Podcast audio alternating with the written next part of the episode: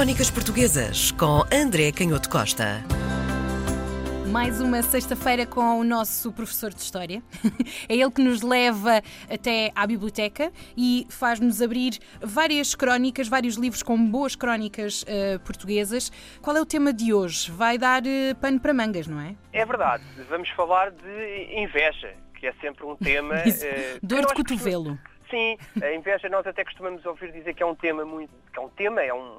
Um, um sentimento. Feito muito português e vamos perceber porque é que se diz que a inveja é um tema muito, muito português. E, Ai, mas, sim! É verdade, às vezes é muito comum dizer-se e vamos, e vamos perceber de onde é que vem essa antiga tradição.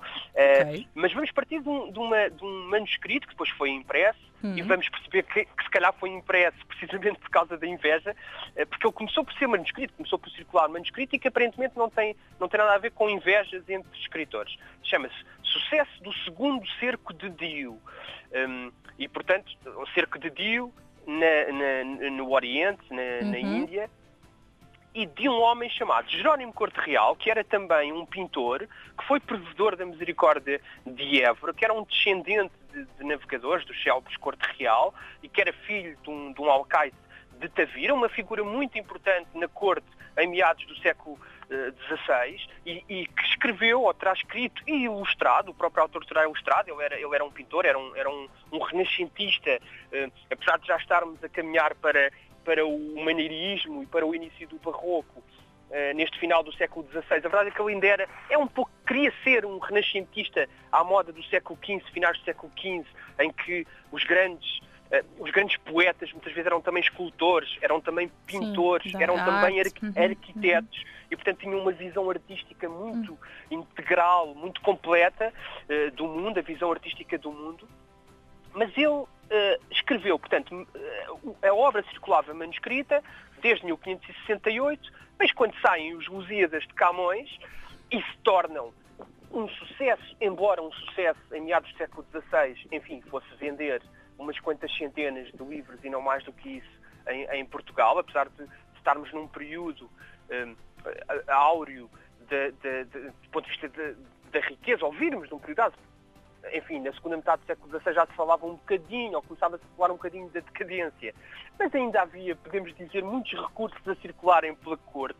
Mas, de facto, do ponto de vista uh, da compra de livros, já se marcava aqui uma diferença muito grande em relação a, ao norte da Europa e à, e à, Europa protestante, onde, de facto, as imprensas não paravam de trabalhar Sim. e imprimiam uh, centenas de milhares de, de, de, cópias, não era assim em Portugal. Mas a verdade é que o Jerónimo Corte Real provavelmente teve inveja do sucesso do Camões e mandou imprimir a sua, a sua obra. E no prólogo ao leitor, ele eh, deixava as suas mensagens codificadas e as suas farpas. E dizia okay. que o Alexandre o Grande teria lido a Ilíada de Homero e tinha ficado com, teria ficado com inveja daqueles, não pelos feitos heróicos do Aquiles, mas por ter, por ter tido, por o, o Aquiles ter tido a sorte de que os seus feitos fossem cantados por esse grande poeta, o Homero. E depois dizia que se Virgílio tivesse escrito sobre os feitos dos portugueses, tanto na Índia como em Portugal, eh, assim como tinha escrito acerca do fabuloso Enéas, seria muito provável que depois disso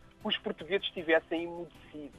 Bem, isto era claramente, como notou o escritor Vasco Traça Moura em estudos que dedicou a este tema, isto era claramente uma farpa para, para o Camões e para o sucesso do Camões, que se dizia que o grande modelo era o Virgílio e a, e a, e a Eneida. E, portanto, ele, ele claramente estava a ressentir-se da inveja, porque, de facto, na corte havia grupos diferentes e, e, e nós gostamos de dizer que nessas coisas da literatura foi assim é assim, sempre assim será, não é? Há as capelinhas, há as alianças, há a Então, mas que diferença é que, uh, que diferença é que realmente existia entre o Jerónimo e, e Luís Vaz de Camões?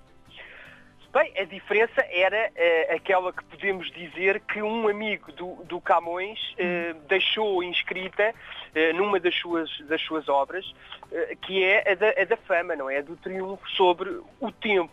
Porque eu, eu, eu, estava a dizer que, de facto, havia estes grupos. Sim. o Camões dava-se com Pedro de Magalhães Gandalf, aliás, foi o Gandalf que disse isto acerca do Camões, com o Diogo do Couto, que escreveu também muito sobre, sobre o Oriente Um, portanto, e, portanto, Camões era... era... bem relacionado, é isso? Não, Camões eu diria que era um pouco menos bem relacionado ah. do que o Jerónimo uh, hum. Corte Real, que era amigo do Pedro Andrade de Caminha, que estavam ligados à Casa de Bragança. Agora, para nós hoje, nós dizemos, e tu observaste bem, que ele era bem relacionado porque nós conhecíamos muito mais uh, os amigos do Camões. E, era, e é com isto que, que terminamos para vermos como muitas das vezes o mundo dá umas voltas uh, muito curiosas. E o, o, Pedro Magalhães Ganda, este amigo uh, do Camões, que já na época sentia que, de facto, as obras do, do famoso poeta Luís de Camões, de cuja fama o tempo nunca triunfará, uh, ele também dizia isto, ele escreveu na própria época, ele dizia que dos idiotas e dos maldizentes, bem sabemos que não iremos escapar porque eles não perdoam a ninguém. E, de facto ele sabia que apesar de todo o sucesso que o Jerónimo um, Corte Real e o Pero Andrade de Caminha tinham na corte do século XVI, e eles tinham muito sucesso, e dizia-se até que, que, o, que, o, que, o, que o Jerónimo Corte Real era o único épico do seu tempo, e a verdade é que hoje praticamente ninguém sabe quem é o Jerónimo Corte Real e toda a gente sabe quem é o Camões, mesmo que muitas vezes não, não tenham não lido. Tenhamos, não tenhamos tempo para ler a sua obra, hum. mas conhecemos o nome e, ao, e alguns ao longo da vida acabamos por mais tarde ou mais cedo reconhecer o seu gênio. É o que dá ter bons amigos. é verdade.